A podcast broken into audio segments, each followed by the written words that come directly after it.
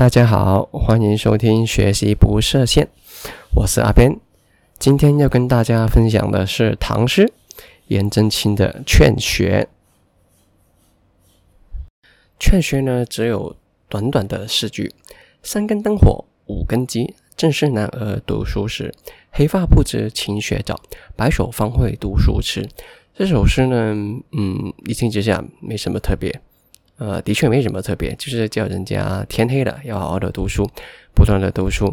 然后年轻的时候如果不好好读书的话，到老的时候就会后悔，为什么年轻的时候不好好读书啊？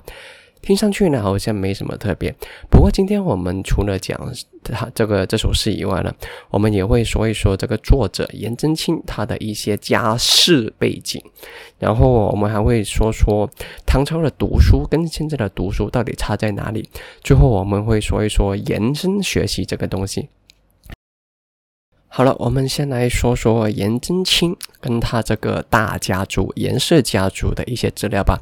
颜真卿呢，他自己是唐朝人，唐朝呢有两百八十九年的历史这么长。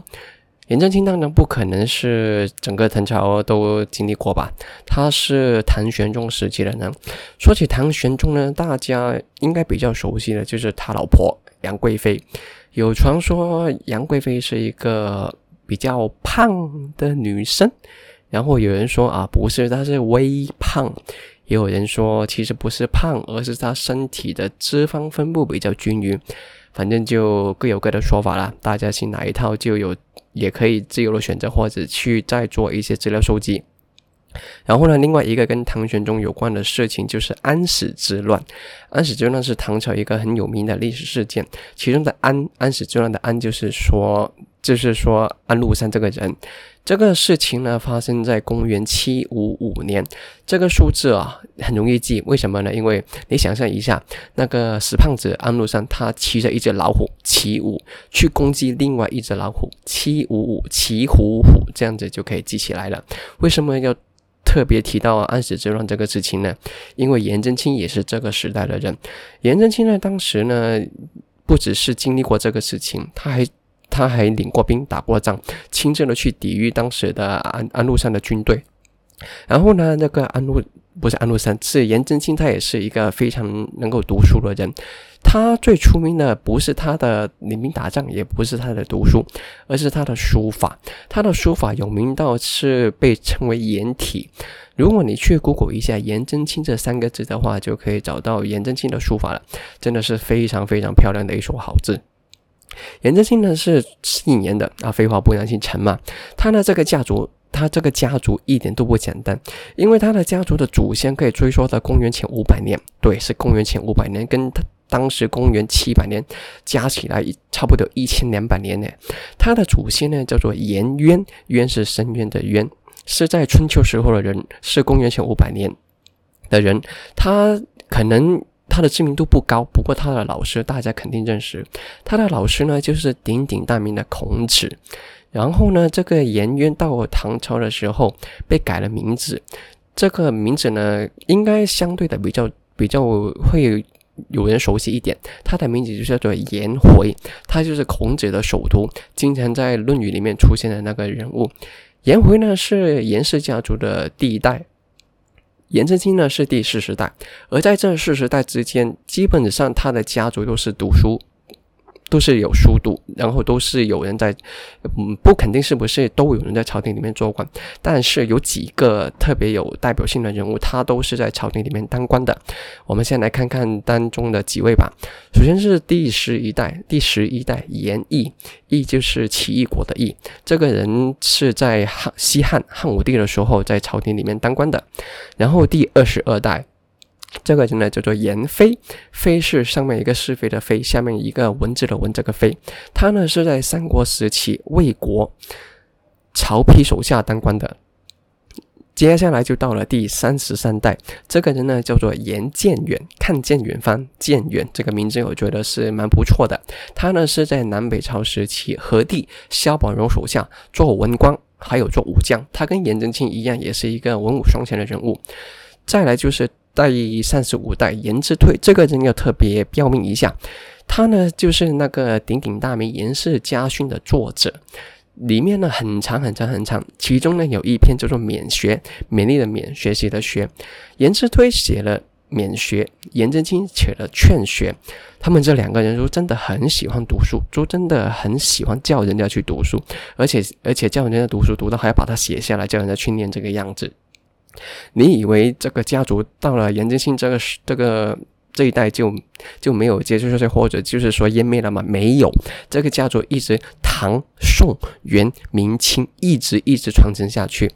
到了第七十六代的时候，有一个人叫做严景玉，景是风景的景，玉就是教育的玉。不过我上网查到那个玉有说是有土字边的，然后又查到也是有没有土字边的，这个我可能要再查一下。不过没关系，重点是这个人在清朝末年的时候也是当官的。然后第七十七代。严世庸这个人也是当官的，所以说呢，这个家族啊真的是很屌。然后到了二零二零年，现在这个家族也有一直在传承着。他的第七十九代的传人叫做严炳刚，呃，炳是很像乘法表那个乘字的那个丙，刚就是那个刚刚的刚。这个人呢是一个组织，也是跟姓严的有关系的。这个组织的名字叫做。世界颜值文化交流促进会会长就是严炳刚，一个家族从公元前五百年到了现在二零二零年，超过两千五百年的时间一直在传承着。你能说这个家族不屌吗？而且更屌的是，这个家族的族谱，族谱上网就能查得到，从颜回一直一直下下下下颜真卿，然后再到这个颜炳刚，你都能找到他的那个传那个传人到底是谁。如果要找另外一个家族跟他一样这么屌的话，就是颜回的老师孔子也是这么屌，也是一直有一直有一直有读书人，然后时不时就会有人在朝廷里面做官，然后也是在网上能够找到这个家的族谱。所以说啊啊，颜氏家族真的是非常屌的一个家族。颜真卿当然也是一个非常厉害的人。说完了严氏家族，我们再来说说颜真卿跟他的劝学。颜真卿呢是在单亲单亲家庭长大的，在他三岁的时候，他老爸就挂掉了。他妈妈对他非常的严厉，一直督促他好好的学习。颜真卿自己也非常的刻苦，也非常的勤奋，就是学有所成，然后在朝廷里面当了官。所以颜真卿的这个写的劝学呢，非常的有说服力。他因为有好好读过书，他也很认真的念过书。你不能找野比大雄来来说这首诗的话，基本上应该是没有人会鸟他了。所以他写了这首诗。他把自己那个学习的那个经验就写变成一首诗写了下来。三更灯火五更鸡，正是男儿读书时。更呢是古代呢入夜的时候那个时间的单位。一更呢有两个小时，第一更呢是从晚上的七点钟开始，然后第五更呢在凌晨的五点钟结束。三更五更就是说。晚上的十一点到凌晨的五点，三根灯火五根鸡。这个鸡呢是说以前的人没有闹钟，也没有手机，早上呢就靠那个鸡啼叫他们起床这个样子。三根灯火五根鸡，正是男儿读书时。黑发不知勤学早，白首方会读书迟。后面接下来的三句基本上没有什么特别可以解的。不过我们今天要说的其中一个重点内容就是读书。在今天呢，我们要读书其实是一件非常容易的事情。在学校、在补习班、在书店。在一些的啊，甚至在网上，你都你都能够你都能够读书。所谓的读书嘛，其实就是吸收新的知识。今天我们有很多的渠道可以吸收不同的知识，很多人看 YouTube 的一些知识型的频道，然后听 Podcast 也能学到不同的知识，这个样子。可是呢，在唐朝呢，你想读你想读书的话，其实不是一件容易的事情。在唐朝呢，如果你想读书的话，基本上有两条路可以走：一，你家族里面有人可以教你读书，好像颜真卿吧，他就是因为家族里面有读书人，所以才可以教他读书；二，如果你家族里面没有人可以教你读书的话，还有钱可以搞定，就是你可以请一些读书人来教你读书这个样子。如果你没有，你家里没有读书人，也没有钱的话，那就真的没办法读书了吗？啊，其实也不是，还有第三条路可以走。这个应该对现代人来说有点不可思议的。这个可以读书的地方呢，不是学校啊，不是书店，更不是皇宫，更不是那些书香世家的那些的。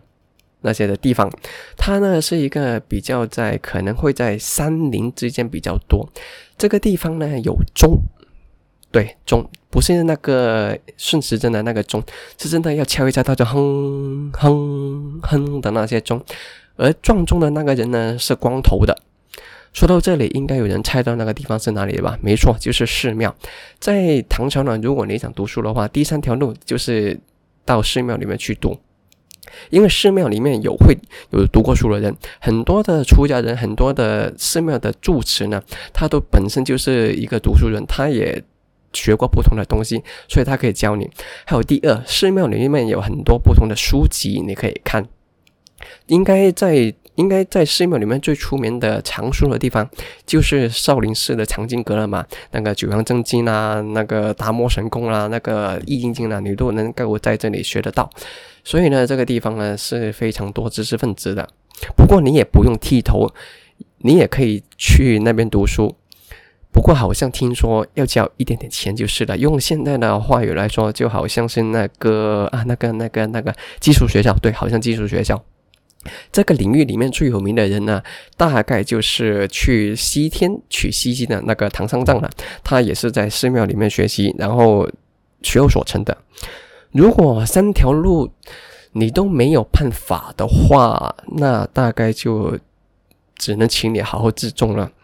接下来呢，我要跟大家分享一个古代一个特别的职业。这个职业呢，你想对现在的人来说呢，其实是非常的简单，你只要会一个。技能你就可以做这份职业。这个技能主要有两个职责：一帮人家念信，就是人家拿着一封信来给你念，你就念给他听；二就是如果有人想写信，他说，然后你写，把它写成信，然后再寄出去。主要是这两个工作，只要你只要你会认字，你就可以做这个工作了。不过在以前呢，不是很。不是每个人都有这个读书的机会。刚刚说了，所以一些不一些不识字的人，他就会请这些念信人或者是写信人去帮他写信念信。所以，我们现代人呢，如果穿越到唐朝的话，如果你有接受过一些的教育，你大概都可以从事这个职业。而且，就算不能从事这个职业，当家教也是不错的。在这方面来看呢，我们就可以知道，我们现代人在读书这一个方面呢，基本上是远远抛离了唐朝。在唐朝能够接受教育的人，肯定是比现代的少。至于少多少呢？我们没有办法评估，因为我们也没有确实的数字可以说这个样子。所以有人说，你想有人经常问我，就是如果你选择的话，你是选择回到唐朝，还是想要在现代生活？如果你从教育这个方面讲的话，我肯定会选择是现代。当中有很多原因呢，除了读书以外。不过有机会的话，我们再来分享这个话题好了。刚才跟大家分享了严氏家族，也分享了唐朝一些读书的一些概况，就是真的很大概的样子。然后我想说的，就是每个人呢，其实他的学习的方法都多多少少是有点不一样的地方的。我想到的就是唐朝的读书的状况，然后在找颜真卿的时候，发现了颜氏家族这个这个东西。有其他人呢，跟我想的可能不太一样。比如我有一个朋友，他我跟他分享这首诗的时候啊，他就说：“哦，三更灯火五更鸡哦，晚上十一点到凌晨五点都在读书哦，哦。”他是什么人？他是一个熬夜在读书的人。熬夜是对身体很不健康的一件事情，而且如果他熬夜的话，也就是说他可能学习的方法也是不太对，只会死背，或者是只会靠着一些所谓的背诵的默写的方式去学这个样子。他能够想到的就是学习的方法，跟学习不要熬夜。我想到的是一些的背景资料。每个人看待一个事情都可以用不同的角度，只要那个角度能够帮你深研到更多的知识层面的话，我觉得都是好的一件事情。因为没有人规定说你一定一定要这样学，最后知识拥有者是自己，怎么去发挥，怎么去运用，都是自己的事情。可能会有人会受制受制于考试这个事情，不过我觉得没关系。在考试以外，你可以学得更多的话，其实我觉得对你的思考，或者是对你的那个阅读的那个模式，其实都是有利的。最后呢，想跟大家分享一套电影，叫做《绝地救援》，应该有人听过这部电影吧？就是说有个人他在火星里面等待救援的一个。一个剧情这个样子，大概的就不跟他说了。如果有兴趣的话，可以上 Netflix，Netflix 上面有这套电影可以看。我是因为看了这套电影才录这第一集的 Podcast，因为在最后呢，他那个主角说呢，你可以静静的等死，或者是说你就去做了。做了再说，做了之后你会面对一个问题，没关系，你解决一个问题，然后再面对另外一个问题，就再解决另外一个问题。所以说，就反正就是总总结来说，就是做就对了。所以，因为这套建议呢，促成了我第一次的 podcast 这个样子。当然了有不同，当然了有很多不足之处。希望呢，大家呢可以给意见。不过我猜呢，第一季应该没什么人在听了，没关系，先做了再说，做了就对了。好，谢谢大家，今天就到此为止。我是阿边，谢谢收听，学习不设限。